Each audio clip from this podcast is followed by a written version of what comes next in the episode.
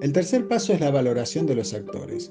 Como vimos en el podcast anterior, si bien con la caracterización es suficiente para definir estrategias de actuación, la etapa de valoración de los actores es una opción muy útil para orientar respecto al tipo de estrategia que tenemos que adoptar hacia cada grupo. Existen diversas clasificaciones cruzadas de los involucrados. Algunas de ellas son poder e interés, influencia e impacto, poder e influencia y expectativa y fuerza.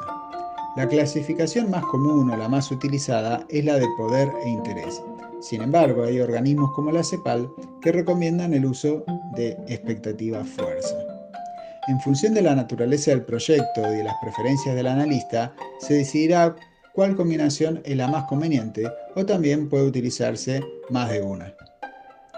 La valoración de los actores se hace asignando un puntaje a cada uno dentro de una escala para cada uno de los dos criterios seleccionados.